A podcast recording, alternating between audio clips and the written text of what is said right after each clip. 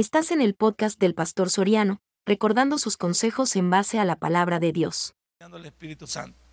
La siguiente doctrina y la siguiente pregunta es, ¿cómo nos creó Dios? Y eso hablamos a través de, de una doctrina que se llama antropología, para saber cómo llegamos hasta donde estamos. Y luego de saber cómo Dios creó a la primera pareja, y de ahí venimos todos nosotros, tenemos que estudiar también que el hombre se rebeló contra Dios. Tenemos que estudiar la amartiología, que es la doctrina del pecado, que aparece en Génesis capítulo 3. Cuando vemos eso también tenemos que estudiar la siguiente doctrina. A Dios no se le sorprende con nada. Dios le presentó un plan de salvación al hombre rebelde, al hombre que no quiso eh, vivir bajo su voluntad. Le presentó la salvación. A eso le hemos llamado soteriología, se le llama esa doctrina. Y luego hablamos también de otra linda doctrina, que Dios permitió que el hombre se pudiera asociar con otros hombres y pudiera formar la iglesia. A eso le hemos llamado eclesiología o la, o la iglesia, el cuerpo de Cristo. Y también, por supuesto, estudiamos la bibliología, la Biblia, para entender el manual de Dios. Y de ahí estudiamos también otra parte que se llama angeliología, para saber qué significa querubín, qué significa serafín, qué significa ángel, qué significa ser viviente, qué significan potestades, qué significan reinos. Pues ahí lo vamos a ver en angelología. Y por último, una doctrina que no puede dejar de verse, que tiene que ver con los últimos tiempos o con el final de los tiempos. Se llama escatología. Eso es lo que vemos el día miércoles. Nos preparamos porque hay un montón de gente que pervierte la sana doctrina, que nos engaña con un versículo que dice que Jesús no es divino, que el Espíritu Santo tampoco, que solo importa Jehová, que solo el Padre, y andan los gnósticos también, mezclando la reencarnación con la encarnación, ahí andan también las doctrinas también orientales con toda esta situación, andan también un poquito con los asiáticos también, que, que andan por ahí con sus temas acerca del confucianismo, de la OCE, bueno, todo eso usted tiene que aprenderlo porque hay un montón de gente trastornada hoy que quiere pervertir la Biblia. Y la famosa palabra que no nos debe de gustar, el ecumenismo. El ecumenismo dice que todas las religiones llevan hacia Dios y que todos debemos de reunirnos y buscar. No es así, no es así. No todas las religiones llevan a Dios. Para comenzar, nosotros no somos una religión, que somos una fe, porque hemos puesto nuestra confianza en Dios. Religión es el conjunto de reglas que el hombre ha creado para acercarse a Dios. Todo eso lo aprendemos el día miércoles, todos los días. Quiero darle la bienvenida. Tenemos visita por primera vez, pero no me puso el nombre. ¿Cómo se llama usted, mi hermano? Leonor Gómez, bienvenida. Dale un fuerte aplauso a mi hermana y mi amiga. Bienvenida a esta iglesia. Y nosotros le decimos, esta es su iglesia hasta que Cristo venga. Dios le bendiga, le entregamos una alcancía para que usted fomente el hábito del ahorro nos recuerde también a través de esa alcaldía, de esa alcaldía, de esa alcancía, para que usted pueda venir a esta iglesia. Aquí le esperamos de lunes a viernes, tenemos cultos de ocho y media, de seis y, de seis y media de la tarde a 8 de la noche. Y el domingo, 8, 10 y 5 de la tarde. Aquí le esperamos, los demás somos de casa. Bienvenido a la familia, aquí lo tengo anotado, amigo, para que diga que no se me ha olvidado. Bienvenida los esposos Vargas, ahí está, ya vio. Bienvenidos los esposos Barca, Dios les bendiga, que siempre les esperamos. Y todos los demás somos de casa. Todos los demás somos de casa, ya estamos aquí preparados. Bueno, hagamos una oración y comencemos a seguir con la doctrina de, de la neumatología. ¿Se acuerdan dónde nos quedamos? ¿Dónde nos quedamos? En los símbolos del Espíritu Santo. Ahí nos quedamos. ¿Y cuál es el primer símbolo que hemos visto? El fuego. Ya sabe que un símbolo, ¿a qué le llama usted la atención un símbolo? ¿A qué dijimos la semana pasada que le llama la atención un símbolo? No. ¿A qué le llama usted la atención? ¿Qué es el significado que usted tiene de un símbolo? Es una representación. Una representación. En todo el Espíritu Santo también es representado a través del fuego. Vamos a orar, Padre. Y buen Dios, te doy gracias esta noche. Gracias por nuestra visita, mi hermana Leonor. Gracias te doy también por la visita de los esposos Vargas también. Gracias también por los que ya somos de casa, los que ya estamos aquí. Que tú te glorifiques, Señor, en nuestra vida y que nos ayudes a ser mejores. Gracias, porque tú vas a hablar a nuestro corazón para fomentar y proteger la sana doctrina, como nos han enseñado siempre. a depender de tu palabra llamada la Biblia y también del mensaje de Jesús a través de su muerte y su resurrección. En el nombre de Cristo Jesús hemos orado. Amén y amén. Ahí nos quedamos. Habíamos visto la semana pasada que, bueno, para los que acaban de venir, les voy a otro, otro pedazo. Pues. Comenzamos hablando del Espíritu Santo y dijimos que el Espíritu Santo era una persona, ¿se acuerda usted? Dijimos que era una persona. Y como persona, para, para evidenciar que el Espíritu Santo es una persona, y no estar discutiendo con los testigos de Jehová, que dicen que el Espíritu Santo es la fuerza activa de Dios. Cuando le mostramos a los testigos de Jehová y les decimos que el Espíritu Santo es una persona, se lo decimos porque la característica, las tres características de una persona, ¿cuáles son? Intelecto, sentimientos y voluntad. O sea que el Espíritu Santo tiene intelecto porque tiene una razón, es pensante, tiene emociones, tiene sentimientos y tiene voluntad porque la voluntad nos ayuda a saber lo malo y lo bueno y poder evitar lo malo y fomentar lo bueno.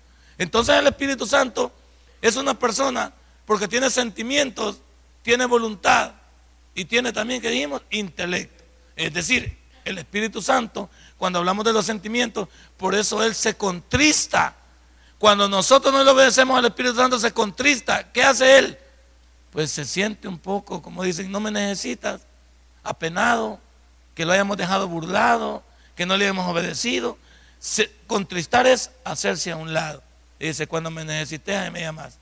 Y luego después de ver la personalidad, vimos los nombres del Espíritu Santo. ¿Se acuerdan que vimos los nombres del Espíritu Santo?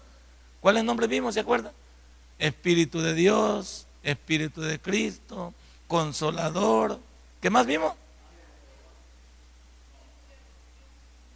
Fíjate, este ya viene, mira. Ya viene, ángel de Jehová, va llegando él ya. Eso es en Cristología. En Cristología, el ángel, estamos hablando del Espíritu Santo, Chacón. Pero sé que venís sofocado y con ganas de participar. Está bien. Perfecto, va, vamos a dispensar por eso. Bueno, borremos eso, hermanos. Ustedes los que no están, borre eso, por favor. Es un hermano que acaba de venir y viene emocionado. Estamos hablando de, de neumatología y hablábamos de los nombres del Espíritu Santo. Después de hablar de los nombres del Espíritu Santo, vimos que el Espíritu Santo tiene enemigos. ¿Se acuerdan que vimos los enemigos del Espíritu Santo? Vimos a los al arrianismo, ¿ah? vimos, y vimos también a los neumatómacos. ¿Se acuerda que vimos eso? Y discutimos que ellos son enemigos del Espíritu Santo porque dicen que Cristo es el creador del Espíritu Santo. ¿Se acuerda que hablamos de eso? Y los otros tienen un montón de expresiones, los neumatómacos, para negar la personalidad del Espíritu Santo como Dios. Y después de eso llegamos a los símbolos del Espíritu Santo. Y ahora en los símbolos del Espíritu Santo vemos que el Espíritu Santo se representa en primer lugar a través del fuego. ¿Qué dijimos que hace el fuego? El fuego ilumina, purifica y propaga. Ahora veámoslo, como a mí no me interesa ver ahí lo que dice. Pastor, explíqueme qué es eso. Bueno, el Espíritu Santo nos ilumina porque Él es quien está dentro de nosotros, ¿o no? ¿Qué somos nosotros? Templo y morada del Espíritu Santo. Eso me llega. Cuando hay con, estudiantes así, uno no se muere. Con estudiantes así no se muere uno. Nosotros somos templo y morada del Espíritu Santo. Y al pertenecerle a Él que somos templo y morada del Espíritu Santo, Él está iluminándonos. Pero Él no nos ilumina la fuerza, nos ilumina y nosotros queremos. ¿Sí o no? Este día el Espíritu Santo quiso iluminarnos, pero muchos no nos dejamos iluminar por el Espíritu Santo. ¿Por qué? Porque decidimos vivir como nosotros queríamos. Entonces le dijimos al Espíritu Santo, no te necesito que me ilumines. Otra cosa, el Espíritu Santo purifica. Como nosotros estamos en una constante, una palabra, en una constante, una palabra. Eso me llega. No le digo que con, con estudiantes como estos no se muere uno. Nosotros estamos en una constante regeneración. ¿Qué es la regeneración? El proceso que tenemos de ir cambiando cada día paulatinamente en nuestra vida. Todos los días avanzamos un poquito más. Nunca vamos a ser perfectos, pero el hecho mismo de querer siempre impulsarnos, eso no nos quita a nadie. Por supuesto que, que no, nunca vamos a a volar, pero las ganas de querer ser diferente nadie me las quita. Entonces el Espíritu Santo todos los días me purifica si yo quiero. porque todos los días yo avanzo un poquito en mi vida espiritual. Si yo soy muy malcriado, hoy tendría que haber avanzado un par de palabras y decir, renuncio a esas palabras oeces, renuncio a esos malos pensamientos, renuncio también a esas emociones escondidas que tengo en mi ser. Ahí vamos, ¿ve? Él nos va purificando. Y la otra palabra es se propaga. La palabra propagar tiene que ver con que a través de que se te note el Espíritu Santo a ti, ¿qué pasa? ¿Cómo se extiende? Correcto. Y el testimonio que permite que los demás puedan venir al Señor Jesucristo. ¿Sabe qué dice la gente? No, hombre, si este es cristiano, si este era así, este era allá, y ahora él se propaga, se propaga lo que tenemos porque la gente ve que somos diferentes y va a querer ser igual que nosotros. Pero qué lástima que muchos de nosotros este día, la gente se quedó traumada, avergonzada, y dice, y estos son hermanos, y estos son los cristianos, y estos son los de los bautistas. ¿Qué dejamos a la gente? La dejamos con un mal sabor de boca. Y la gente nunca quedará, quedará venir a la iglesia. ¿Por qué? Porque nosotros no le damos un testimonio. ¿Qué hicimos entonces?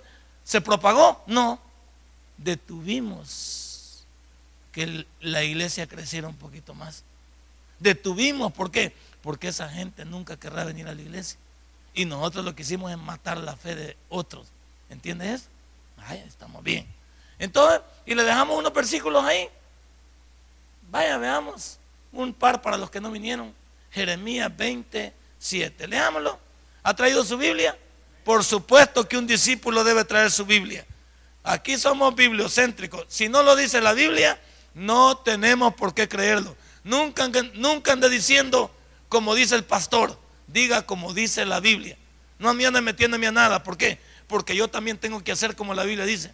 Yo también tengo que leer la Biblia yo también tengo que vivir la Biblia. Entonces, no es como el pastor dice, es como dice el Señor Jesús a través de su palabra. Jeremías está después de Isaías y estamos en el capítulo 20. Trajo su Biblia, sáquela. Trajo su libro, anote su lapicero, porque estas clases nos ayudan a defender nuestra fe. Ahí dice, me sedujiste, oh, Jehová, y fui seducido más fuerte fuiste que yo y me venciste. Cada día he sido encarnecido, cada cual se burla de mí. Porque cuántas veces hablo, hablo, doy voces, grito, violencia y destrucción, porque la palabra de Jehová me ha sido para afrenta y escarnio cada día. ¿Sí? ¿Por qué?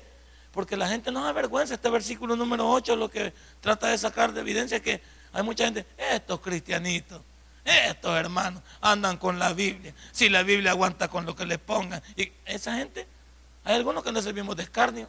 Aguantar, ahí les han lavado el coco y que ahí van y que los pastores. No, hablemos lo que dice la Biblia.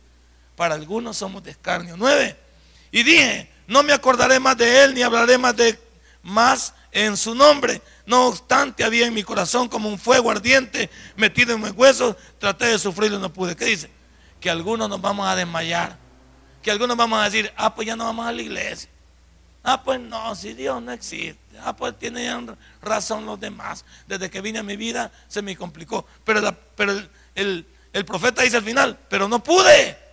No pude, ¿por qué? No obstante, había en mi corazón como un fuego ardiente, el Espíritu Santo, metido en mis huesos. Traté de sufrir y no pude. El Espíritu, sí, sí, óigame, óigame, este versículo tiene que ver si tú ya fuiste sellado con el Espíritu Santo, no te va a dejar en paz. Si él, si tú, si Dios ya te apartó para él, no te va a dar agua. Te va a mover la silla, te va a mover la vida, se va a complicar más tu vida. ¿Por qué? Porque Dios ya puso su sello sobre ti. O no fuimos sellados con el Espíritu Santo. O no nos dio las jarras del Espíritu, que es la garantía de que le pertenecemos a Él. Si ya fuiste sellado con Él, entonces ya no te escapas, papá. Ya le pertenece a Él y Él se va a meter en tu camino, te va a hacer la vida de cuadritos hasta que logre que tú te quedes convencido para Él. No, hay algunos que no, no. Y mire el 10, porque oí la murmuración de muchos. Sí, hasta en las iglesias hay murmuración. Hasta en la iglesia vemos algunos. No hablan en la calle. En las iglesias también estamos peleados, peleándonos pastores con pastores, ovejas con ovejas, iglesia. Usted nunca pelee con personas que tienen su misma fe, aunque no nos llamamos igual. Nosotros debemos respetar a las asambleas de Dios, al nazareno, a la misión centroamericana, a los que han recibido, ellos son nuestros hermanos, aunque se llamen diferentes. ¿Por qué? Porque solo somos una denominación. ¿Y qué le he enseñado aquí que es una denominación? Es un nombre con el cual somos conocidos. Pero la iglesia de Cristo son todos aquellos redimidos con la sangre de Jesús. Y son todos los que han recibido a Jesús como su Salvador personal. Por lo tanto, el cuerpo de Cristo no está dividido. Ahora, no me le llame hermanos a los testigos de Jehová, ni me le llame hermanos a los mormones, ni me le llame hermanos a los gnósticos, ni a creciendo en gracia. Esos no son hermanos nuestros. Los católicos tampoco, no son nuestros hermanos. No ellos nos dicen a nosotros hermanos separados. No nos dicen, no, no vamos a pelear. Vamos a borrar eso, por favor. Él ha venido apurado, ha venido un poco agitado, emocionado. Vamos a borrar eso. Se llama Marcos Chacón, si usted le quiere escribir. Si quiere escribirlo, se llama Marcos Chacón. Si quiere que lo expulsemos de la iglesia, díganos, por favor, para poder tomar la decisión. Nosotros no, nosotros no vamos a discutir con nadie. Si la Biblia no nos ha mandado a discutir, ¿a qué nos ha mandado? A ganar almas para su reino. Y a los hermanos católicos los amamos. Perdón, a los señores católicos los amamos, sí. Pero ellos nos dicen que somos nosotros protestantes y que somos hermanos separados. Entonces vamos a entender nosotros que ellos también, hay muchos católicos que ya recibieron a Cristo como su Salvador personal. Perfecto. Los que ya recibieron a Cristo son nuestros hermanos, pero como no sabemos quiénes son, hasta que se identifiquen con el Evangelio. Pero Dios no nos ha mandado a pelear ni con el testigo de Jehová, solo que no lo vamos a engañar, porque tú le un testigo de Jehová, hermano, lo está metiendo de un solo con nosotros. No, dígale buenos días, buenas tardes, salúdelo, pero no le diga hermano. ¿Sabe por qué? Porque lo está enganchando a él, lo está engañando. Él va a ser hermano nuestro cuando se convierta a Cristo y reciba a mi Señor Jesús como su Salvador personal. Pero no vamos a pelear. La Biblia no nos ha mandado a pelear, nos ha mandado a ganar almas para el reino de Dios, a convencer. Así es que no ande por la calle peleando usted. Usted siempre tiene que andar evangelizando exponiendo la palabra del Señor. Entonces, ese es el cuidado que debemos tener. Nosotros tenemos que tener un cuidado, pero usted debe ser una persona que, sabe, que sabe lo que está. Ah, les decía yo, que nosotros no debíamos de llamarnos bautistas, de acuerdo al Nuevo Testamento y de acuerdo al libro de los Hechos, nosotros deberíamos de llamarnos los del Nazareno, deberíamos de llamarnos los del camino, o deberíamos de llamarnos cristianos. Esos son los únicos tres nombres que aparecen en la Biblia. Nosotros deberíamos llamarlo los del camino. Léalo bien ahí. Cristianos o nazarenos. Esos son los únicos tres nombres que deberíamos de llamarnos. Pero como hay una jarigonza de iglesia, hoy se llama la lumbrera, la columna, eh, ¿cómo se llama? un montón de nombres. Pero esos son denominaciones. Pero todos deberíamos de llamarnos el cuerpo de Cristo. ¿O nos ama el cuerpo de Cristo? Cuando te veas a un hermano tapadito en la calle, salúdalo. Dios te bendiga, dile. Aunque ellos algunas veces son bien, ellos son más, un poco, no legalistas diría yo, son un poco más celosos de la fe. Esa es la palabra, ¿va? celosos. Porque legalistas lo meten en el fariseísmo. Entonces no puede ser así. Y no, ellos no, ellos protegen un poquito más la fe. En cambio, los bautistas somos un poquito más liberales. Ese es el problema de los bautistas. Eso nos saltamos un poquito la barda. No, no parecemos ovejas, sino que cabritos. Somos muy saltarines. Queremos saltarnos el redil. Y no debe ser así. Un, un, bautista nacido de nuevo debe ser un cristiano que tiene su fe y su confianza en Jesús y que todos los días cuida su testimonio. Así deberíamos dejar los cristianos. Pero que cuesta, ¿verdad? Vamos a seguir adelante. Entonces, mira lo que dice ahí. Y luego dice, temor de todas partes, denunciad, denunciémosles. Todos mis amigos miraban si claudicaría. La gente tiene los ojos puestos sobre usted a ver si. ¿Y por qué dice que este es hermano y yo ya no va a la iglesia? ¿O no dicen algunos de ustedes? Y usted ya no va a la iglesia. ¿Cuántos están esperando que, que nos desmadremos? Si éramos cristianos, no. Y dice, ve, denunciémoslo. Todos mis amigos miraban si claudicaría. si me retiraría, si abandonaba. Pero un cristiano verdadero no abandona, se queda hasta el final. Quizás se engañara, decían, porque así nos llaman. O prevaleceremos contra Él y tomaremos de Él nuestra venganza. Hay gente que desea nuestra muerte. Hay gente que no nos quiere ver en este mundo. Para algunos los cristianos somos una ofensa para ellos. Hay algunos que los cristianos los tienen de cuadritos, los tienen, como dicen, los tienen boca abajo. Número 11. Mas Jehová está conmigo, va a quitar la confianza, ¿ve? Mas Jehová está conmigo como poderoso gigante. Por tanto, los que me persiguen tropezarán. No se meta usted a hacerle daño a nadie. Deje que Dios se los aparte. Y no prevalecerán. Serán avergonzados en gran manera. Porque no prosperarán. Tendrán perpetua. ¿Qué es perpetua? Siempre. Eh, confusión que jamás será olvidada. 12. Oh Jehová de los ejércitos, que, que pruebas a los justos, esos somos nosotros, que ves los pensamientos y el corazón, Él nos conoce desde adentro. Vea yo tu venganza de ellos, porque a ti he encomendado mí. Eh, hable con Dios, arréglelo con Él. Eso es lo que me llega del fuego del Espíritu Santo. Nosotros somos el cristiano que está sometido bajo la voluntad de Dios. Esperen Él. Hoy me decía un hermano, me contaba este testimonio, pastor, ¿me, ¿me puede escuchar unos cinco minutos de un testimonio? Claro. Fíjese, pastor, me dice que un día de estos, no se lo digo por, por echarle flores, me dice, pero un día de estos yo estaba pensando cómo donaba unos 10 ladrillos para la iglesia. Pero le digo al Señor, no tengo 50 dólares para donarlos para la iglesia porque tú sabes cómo la estamos pasando aquí en el, aquí en el trabajo. Está un poquito fregado el negocio y, y como yo fío, me dice, porque tengo un comedor, yo fío a la gente por semana y tengo que recuperar hasta la semana, cuando termina la semana o termina el 15 que me pagan. Y me dice, fíjese, pastor, me dice, que yo le estaba diciendo eso al Señor, que pues sí, yo quería tener para sembrar en su obra. Y lo peor me dice que ya me tocaba pagar el local y no tenía para pagar el local completo.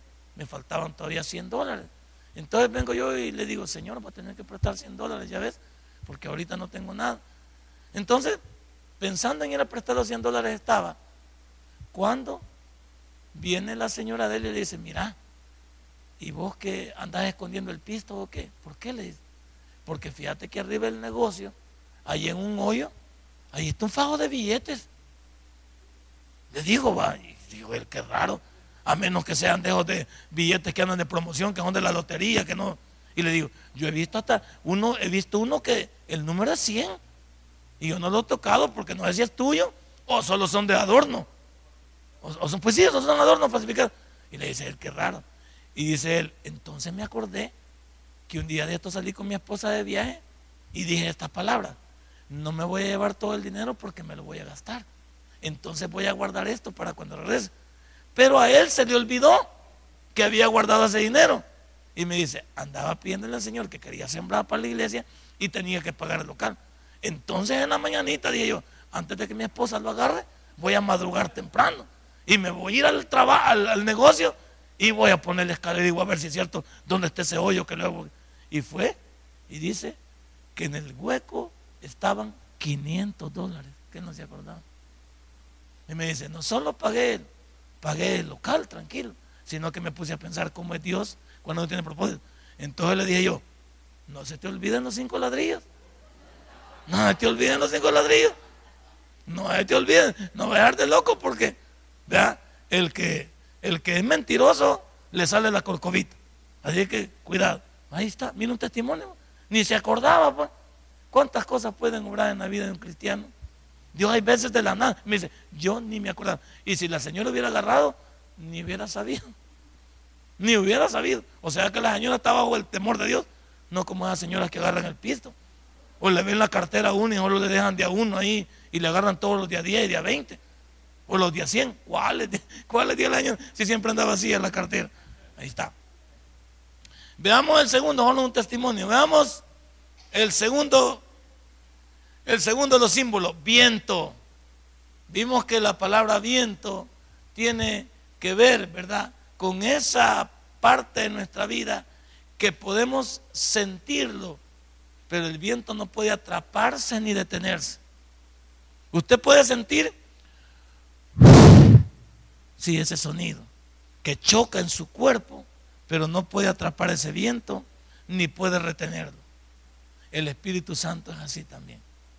El Espíritu Santo, recuerde la palabra neumatología. ¿Qué decíamos que significaba la palabra neumatología? Significa dos palabras griegas, una palabra griega y una palabra hebrea. El ruá de Dios, el viento, el soplo de Dios. Por eso el pastor dice cuando dice, escuche el silbido de Dios. El viento a veces silba, va. Se ve como, se oye como que silba. Escuche. Y el Espíritu Santo, al ver esta figura del viento, a muchos nos está llamando la atención. Hay veces cuando el viento es muy, muy espeso, como hoy, muy caluroso, sí o no sudamos demasiado de dentro. Y cuando es demasiado frío, también necesitamos calor para poder un poquito abrigarnos. Entonces, el Espíritu Santo quiere ser ese calor y ese frío en nuestra vida, que, no, que nos acuerdemos siempre, o que necesitamos un poquito, tener un poquito más de qué, de ropa más, más suelta, más, más holgada, para no sudar demasiado, o que necesitamos una ropa más, más gruesa para poder protegernos del frío. Entonces, mira ahí, leamos un pedazo antes de ver los versículos. El viento simboliza la labor regeneradora del Espíritu Santo e indica sus operaciones misteriosas, penetradoras, purificadoras que imparten. Entonces, como el Espíritu Santo tiene que hablar con la regeneración, Él siempre quiere, ¿qué quiere hacer el Espíritu Santo de acuerdo a la regeneración? Quiere trabajar en nosotros todos los días. El Espíritu Santo quiere trabajar en mí todos los días. Cada día trae su propio y cada día trae sus propios problemas, sus propias dificultades. Y el Espíritu Santo quiere ser aquel que va a trabajar en nosotros. Que lo que dejó ayer lo sigue hoy. Si nosotros lo dejamos, sigue trabajando en nosotros. Veamos lo que dice Juan capítulo 3, versículo 8. Veamos lo que dice. Juan capítulo 3, versículo 8. Ya sabe Juan, va. Juan es el libro con el cual le vamos a contestar a los testigos de Jehová, a los mormones, a los gnósticos, que combaten a Jesús y al Espíritu Santo para decirle que Jesús y el Espíritu Santo son Dios, porque el libro de Juan habla de la divinidad de Jesús. El libro más clásico para defender a Jesús, que es Dios, es el libro de Juan. Así que los testigos de Jehová le tienen miedo al libro de Juan, ni lo han leído. Porque si lo hubieran leído, respetaran a Jesucristo. 3.8 del libro de Juan. ¿Lo tiene? Y dice, el viento sopla de donde quiere y oye su sonido, mas ni sabe de dónde viene ni a dónde va. Así es todo aquel que es nacido del Espíritu.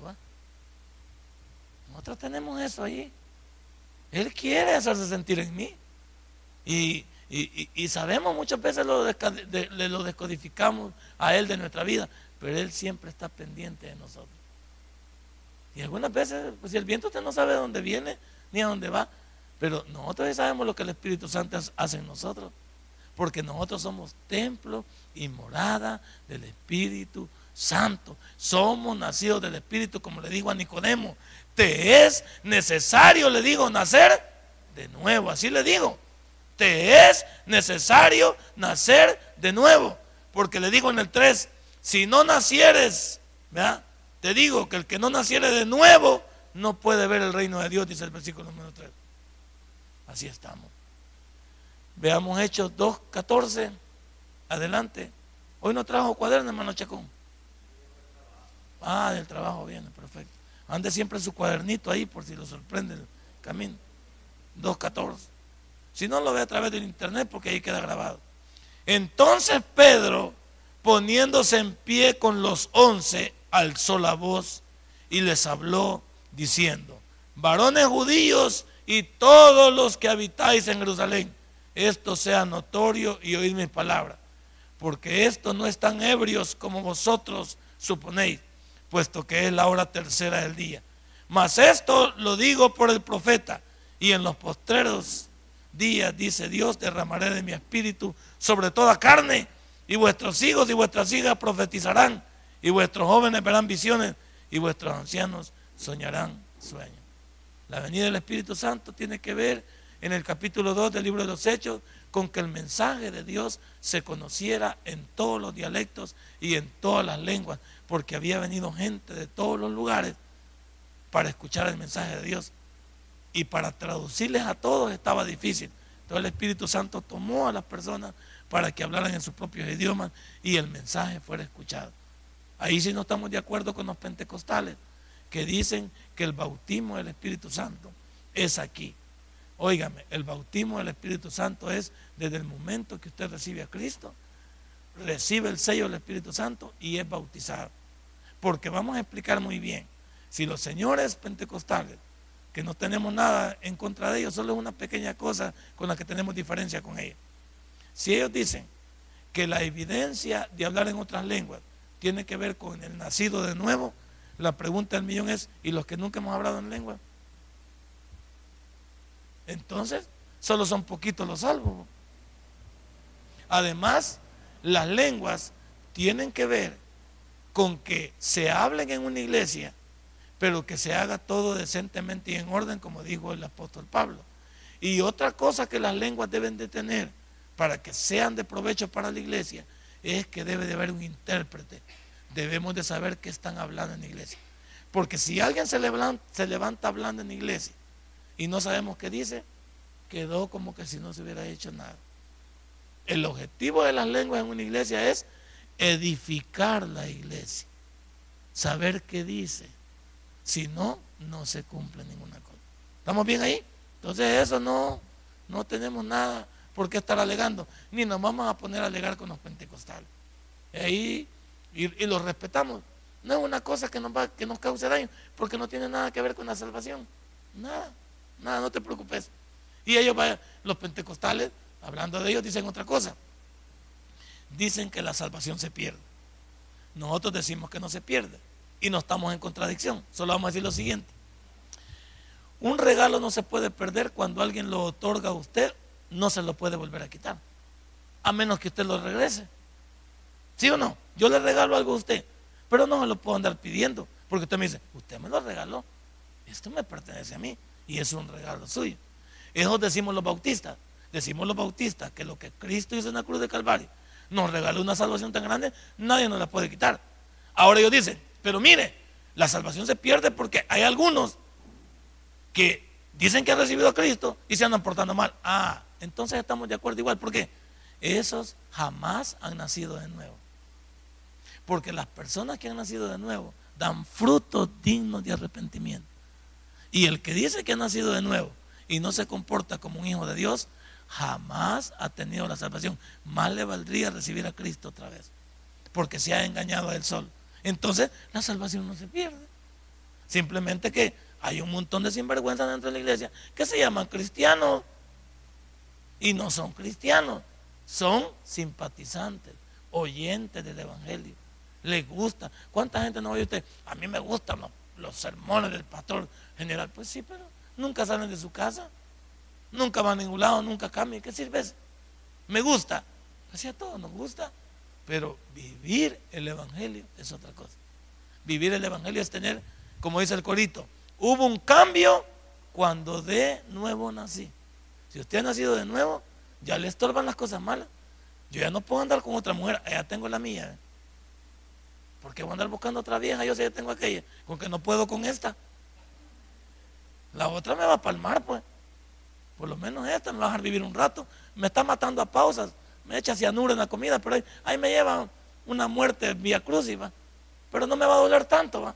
Tranquilo, pero la otra sí me puede hacer daño. Ahí tengo mi señor, ahí tengo mis hijos. ¿Para que le ande buscando tres pies al gato y tiene cuatro? Entonces, la gente dice, pero él es pastor y anda contra mujer. Tiene razón. La gente me critica por lo que yo digo ser un pastor y estoy predicando aquí de la fidelidad a Dios, estoy predicando del amor al prójimo, estoy predicando también que hay que ser fiel a la paz y no lo estoy haciendo. Y dice la gente, ese no es pastor. Bueno, tal vez tengan razón. Entonces, pero predica en el tabernáculo. Sí, porque Dios va a utilizar hasta los tetuntes para que hablen. Pues. Dios, no dice Dios, pues, que si alguien, si no hablamos, hasta las piedras van a hablar. Él va a usar a, a quien se deje usar, aunque los que se dejan usar no quieren nada con él. A veces nos llevaremos sorpresas allá en la gloria, con que muchos no llegarán allá, porque se llamaron cristianos aquí, pero no vivieron como hijos de Dios, vivieron como ellos querían. Y le servimos de mal testimonio a la gente. Entonces, un cristiano nacido de nuevo tiene frutos dignos de arrepentimiento. Usted ya tiene su señora. Ya no debe andar cuenteando a otra señora. Secretarias, personas en la calle, cipotas. Ya usted ya no. Nada. Ya debe ser un hombre que se guarde nada más para flor de chacón. ¿Ya vio? No lo asusto con eso. Si no, aquí hagamos algo. Que el Señor se lo lleve porque usted no está viviendo de piedra de tropiezo. Así hay que ponerlo. Yo la, eh, en oración, Señor, llévate a Chacón, porque tomo salvo ya es, pero que no le sirva de piedra de tropiezo a nadie. ¿Estamos bien? Y usted puede por mí también. Señor, si el pastor está viviendo piedra, llévate. No, pastorcito, no, porque me da chiquito. No, tampoco. Vamos entonces al siguiente. Veamos el agua, ¿va? El agua tiene que ver. ¿El agua para qué sirve en primer lugar? Es correcto, ¿va? Y si el Espíritu Santo es agua, ¿el que quiere? Asearme. Pero no es como algunos que nos bañan. Dejamos cayendo el chorro, pero no nos metemos al agua, ¿va? Esos bichos que no se bañan, ¿va? Sí, no, ni la cabeza. Esos bichos que no se bañan, no se asean. Eh, ¿Se acuerdan antes cuando lo, bañaban a uno? A mí me bañaban con agua de barril. Y quien me bañaba era mi abuela, con una piedra poma. Entonces con esa me metía la mano por todos lados, porque ella me quería dejar aseado. Me ponía la piedra poma aquí, aquí atrás, donde uno le salen, en los encajes de uno, en, en, el ojo del pie, en la parte. Le pasaba de volado, con el propósito de qué? De que quedara limpio. Le, le ponía jabón de cucha a uno, porque antes no había champú, era jabón de cucha el que utilizábamos. Y lo bañaban a uno así, y ella después le metía las manos, las uñas, hasta en el cuero cabelludo, para que le saliera toda la costra. Le echaba un montón de guacaladas de agua hasta que lo dejaba el, pelo bien limpito. Y decía, vaya, ahora ya va bien limpio para la calle. No te vayas a ensuciar. Que dice el Espíritu Santo también a nosotros. Él no está, nos trata de purificar. Pero como algunos somos como, como la puerquita, ¿qué es la puerquita? Imagínese que usted baña una, a una chanchita, usted, a un marrano, pues, a un cuche. En nuestro lenguaje, un cuche es un cerdo. Imagínese usted bañando un cuche. Si usted está bañando a un cerdo, a un cuche, usted es la persona más dunda del mundo. Porque un cuche, aunque lo bañe, cuando usted lo baña, ¿dónde va a salir a, enlodarse? Porque es la naturaleza del cuche. Y la naturaleza escucha es que se revuelve. Es como bañar un perrito. ¿Qué hace el perrito cuando usted lo baña? Sale a restregarse, a dar vueltas. Entonces, ¿para qué va? Yo le pego una patada de chucho, mejor porque estar bañando de chucho, para que vaya a restregarse otra vez en el piso, en lo sucio. No, no como hay perritos que usted los baña y se sacuden nada más. Esos perros son inteligentes. Ahora, la pregunta del millón es, ¿a cuánto el Espíritu Santo quiso limpiarnos hoy, bañarnos completamente? y no nos dejamos. Algunos salimos a la calle no muy aseados, salimos medio aseados. ¿Por qué sale tanta caspa? Porque usted no se asea bien el cabello. ¿Por qué también aunque se eche usted perfume despide un mal olor? Porque no se ha bañado. O no se quitó todo. Y aquí en estos casos son bien difíciles. Está bien que un hombre huela mal, pero una mujer no puede hueler mal. Un hombre puede hueler a mundo, ¿sí o no?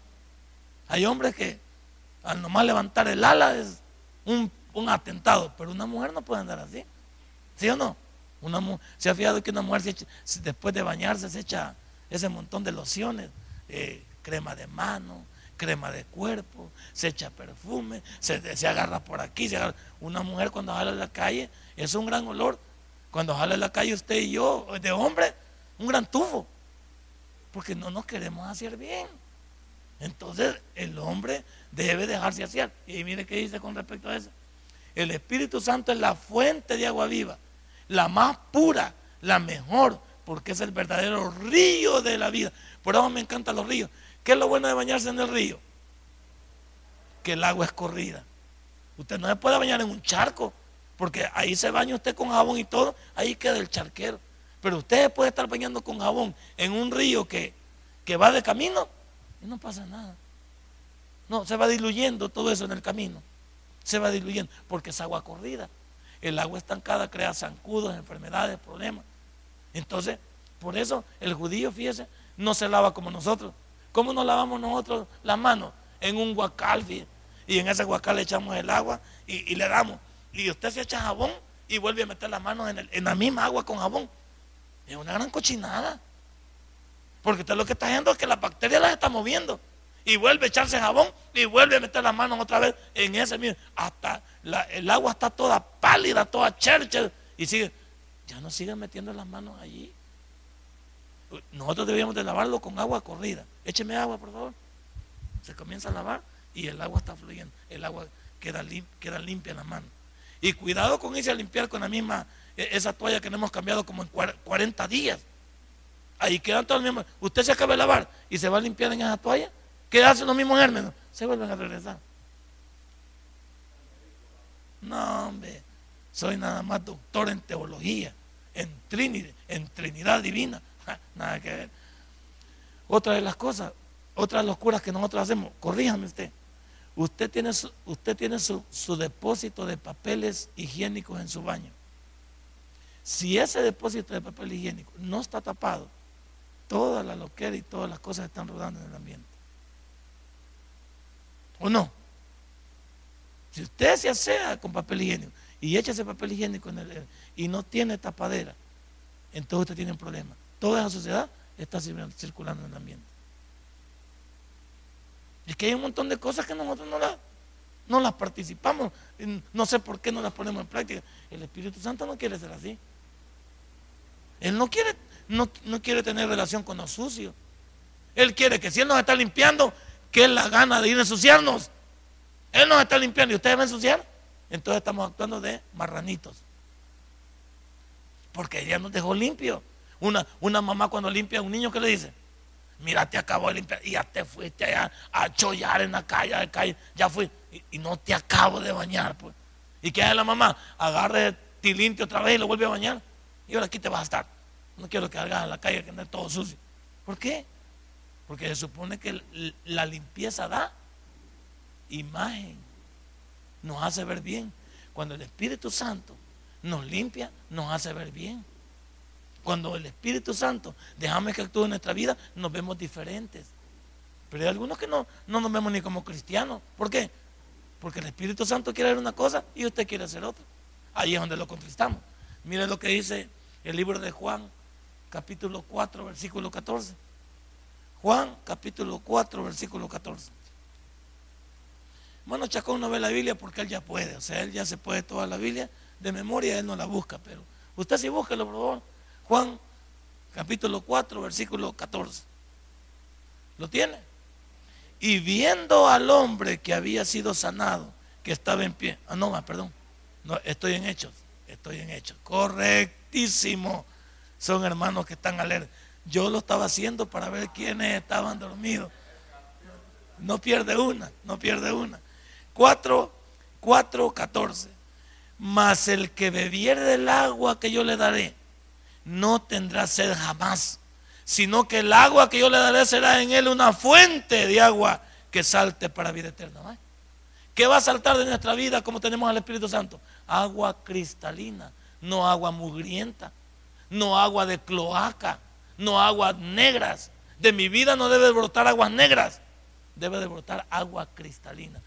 Cuando este capítulo 4 del libro de, de Juan está hablando, ¿con quién estaba hablando Jesús? Con la samaritana estaba hablando. Si tú supieras, le dijo a ella, allá comenzando el capítulo, ¿quién te pide de beber? Tú le pedirías a él y de tu interior saltaría una fuente de agua viva. El Espíritu Santo todos los días quiere que salga agua cristalina de nosotros. Pero ¿qué andamos tirando nosotros por todo el día? Agua de cloaca, aguas negras andamos tirando. ¿Y las aguas negras que tiene? Un mal olor. Las aguas negras tienen un mal olor. Imagínense cómo vamos comparándonos. En cambio, el agua cristalina, también por los que me llegan los ríos, a mí, Si hay algo que me encanta a mí de ir a cualquier lugar a unos ríos, acostarme en una piedra y ver que el agua me está pasando, me baña, esas vertientes, esas cascadas me llegan. ¿Por qué? Yo le dije que a mi, a mi chorro de mi casa le he quitado todo eso por lado que se le pone, ¿cómo llaman? Se le pone ese, cosas que... no, nada de regadera, el puro chorro cuando cae. Cuando me cae, me cae, pero de patada. Y me llega que me caiga en el cuerpo, porque limpia, refresca, hasta de, de te sirve, hasta de masaje te sirve. Tranquilo. Entonces, mira lo que dice ahí.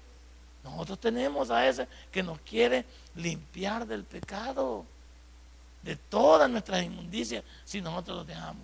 Vamos al 738-39 de Juan. No lo busque, Chacón, porque usted ya se lo puede. Sabemos que usted ya no necesita mucho. Pero hay hermanos que sí. 7, 38 y 39. ¿Lo tiene?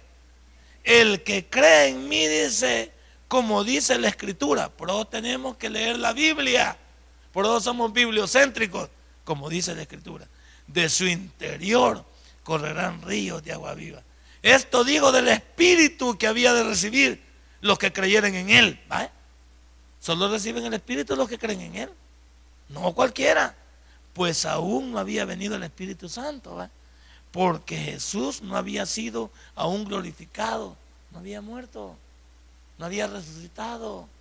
Y ahora estamos ya. Y entonces, ¿qué hacemos con el Espíritu Santo? ¿Por qué no poner en práctica todo lo que Él es? Esta noche hemos visto tres símbolos del Espíritu Santo. Y mire cuánto hemos aprendido. Por eso usted y yo ya no debemos de andarnos lástima por el mundo.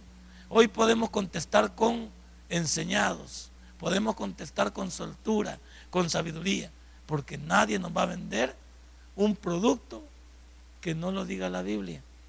La Biblia tiene el mejor producto. ¿Y el producto de la Biblia quién es? Jesucristo es el producto de la Biblia. Dele un fuerte aplauso a nuestro Dios. Si este mensaje ha impactado tu vida, puedes visitarnos y también puedes buscarnos en Facebook como Tabernáculo Ciudad Merliot. Sigue con nosotros con el siguiente podcast.